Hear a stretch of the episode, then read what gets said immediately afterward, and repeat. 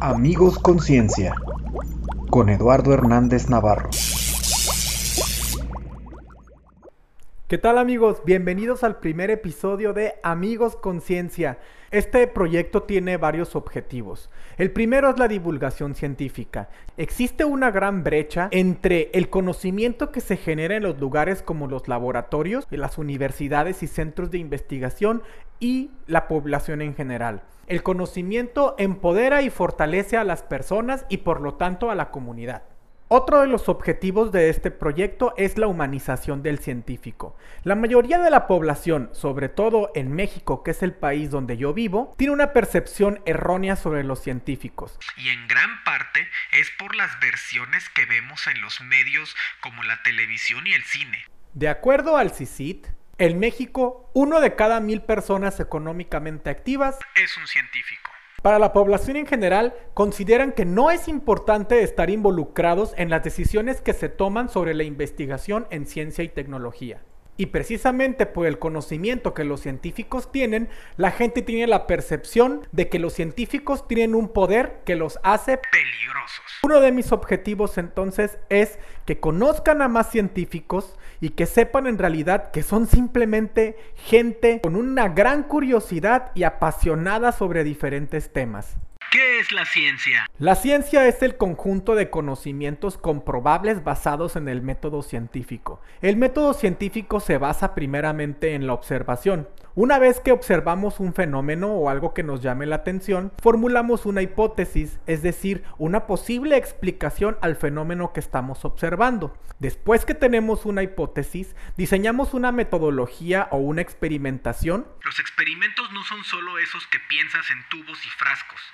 Algunas ocasiones se realizan encuestas, se analizan datos, se aplica estadística. Varía de acuerdo al tipo de experimento y a la rama de la ciencia. Y con base en los resultados de estos experimentos, aceptamos o rechazamos las hipótesis. Conforme varias hipótesis se van rechazando o se van aceptando, se generan teorías. Es por esto que es muy importante que cuando escuchen que alguien dice, eso es solo una teoría. Pues sí, es una teoría. Por ejemplo, la teoría del Big Bang, la teoría de la evolución, esas teorías tienen una gran cantidad de información acumulada de distintas disciplinas. Cuando las teorías se consolidan, se convierten en leyes, como la ley de la gravitación universal. La ciencia no es fija ni absoluta, siempre está en constante cambio y actualización y siempre se abre al debate. Existen muchos tipos de ciencias, las ciencias exactas como las matemáticas, la lógica, las ciencias de la computación, las ciencias naturales como la física, la química, la biología, la geología, y las ciencias sociales como la psicología, la sociología, las ciencias políticas. Otras, como la ingeniería, la biotecnología o la medicina, son ciencias aplicadas. En este programa vamos a poder platicar con biólogos, químicos, físicos, en fin, poco a poco iremos conociendo a diferentes científicos, sus investigaciones, la importancia de sus investigaciones,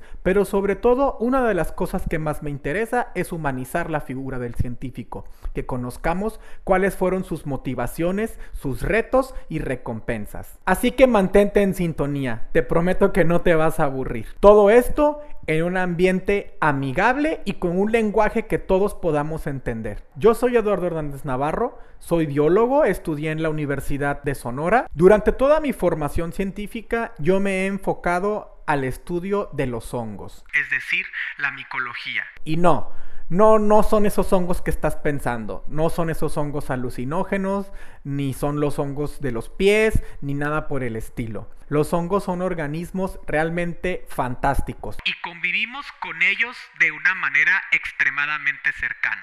Recuerdo que cuando era niño el primer contacto que tuve con un hongo fueron unos honguitos en forma de repisa que estaban creciendo en un árbol en casa de una de mis tías. Cuando pregunté ¿Qué es esto? Lo primero que, que, recibí como respuesta fue ¡No lo toques! ¡Es venenoso! Una de las cosas que me llamó la atención ya cuando estaba estudiando la secundaria fue aprender que los hongos pertenecían a su propio reino, el reino fungi o el reino de los hongos. Es decir, los hongos no son plantas, no son animales, forman parte de un grupo independiente. Y de hecho, Genéticamente son mucho más cercanos a nosotros los animales que a las plantas. Desde pequeño, aunque no tenía idea exacta de qué es lo que iba a estudiar, siempre supe que tenía que ser algo relacionado con las ciencias químico-biológicas. Mis padres son médicos. Su influencia eh, fue tremendamente crucial en mi formación. Siempre me llamaron la atención los laboratorios. En la preparatoria estudié el bachillerato de ciencias químico-biológicas con la especialización en laboratorista químico. Entré en la carrera de químico-biólogo pensando en especializarme en análisis clínicos.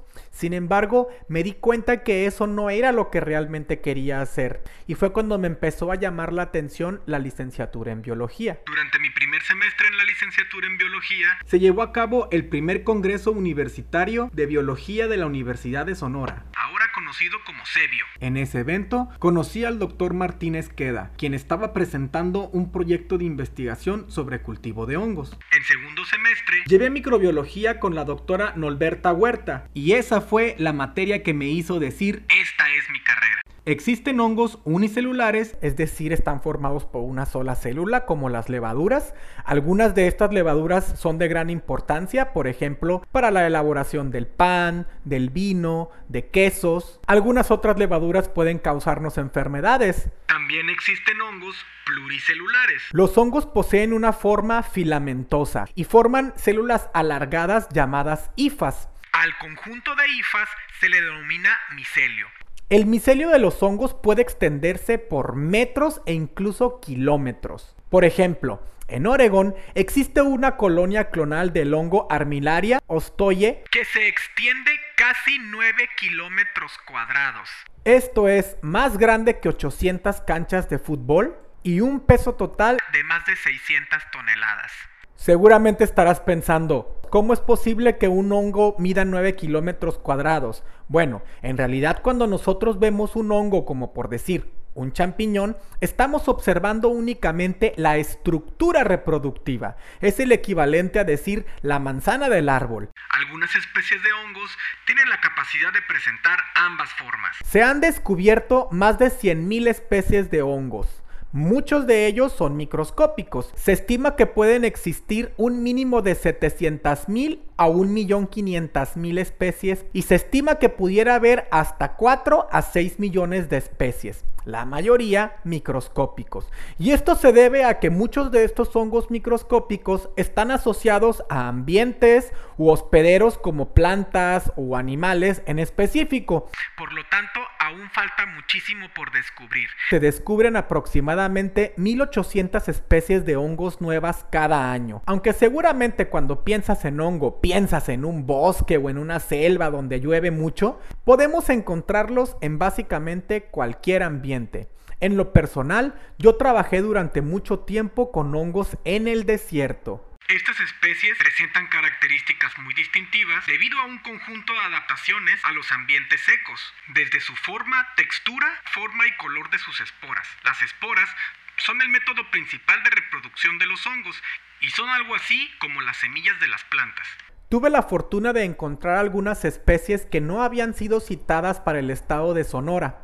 Más adelante en mis estudios de posgrado, me enfoqué en la caracterización de algunas de estas especies por métodos de biología molecular para tratar de entender el parentesco entre estas especies. Otra de las cosas comunes que escucho es que la gente asocia a los hongos Con enfermedades. Muchos hongos son capaces de producir enfermedades al ser humano, a otros animales También pueden parasitar a las plantas, poniendo en riesgo nuestra seguridad alimentaria. pero también cumplen un papel muy importante en la naturaleza. Por ejemplo, cerca del 90% de las plantas con raíz forman asociaciones con hongos llamadas micorrizas. Existen muchos tipos de micorrizas. El hongo protege a las raíces contra ciertas enfermedades y le provee de agua, minerales que la planta no puede obtener por sí misma, mientras que la planta le da al hongo azúcares que son producidas por la fotosíntesis.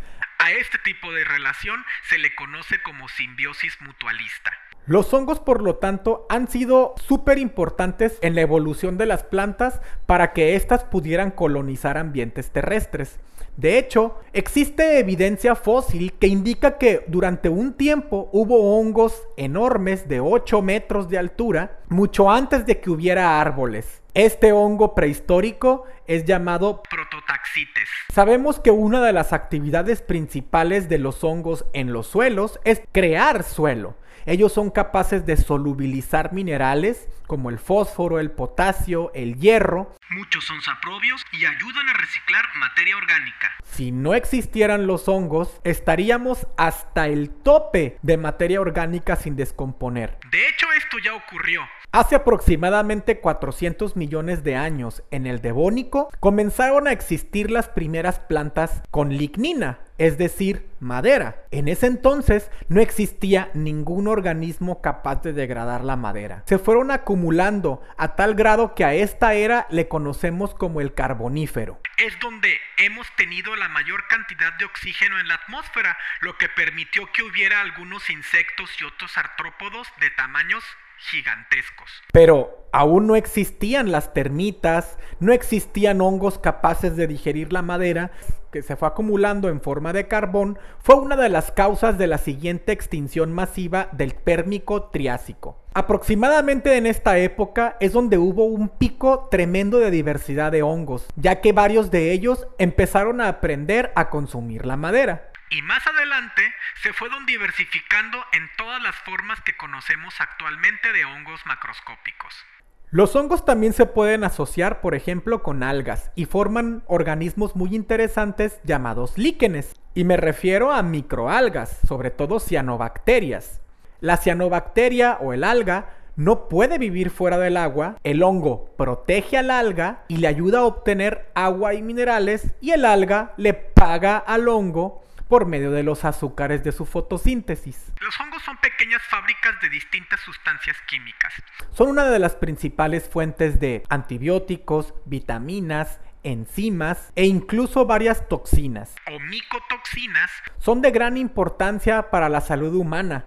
Cuando los alimentos comienzan a ser descompuestos por los hongos, producen estas toxinas que más adelante nosotros podemos consumir, sobre todo en granos, como por ejemplo el trigo, el maíz, semillas como cacahuates, entre otras. Y uno de los principales problemas es que estas toxinas son muy resistentes, aunque nos deshagamos del hongo, la toxina sigue estando presente en los alimentos. Y esas toxinas están relacionadas con enfermedades como cáncer, abortos espontáneos, malformaciones del feto, daño a órganos como riñones, hígado o el sistema nervioso.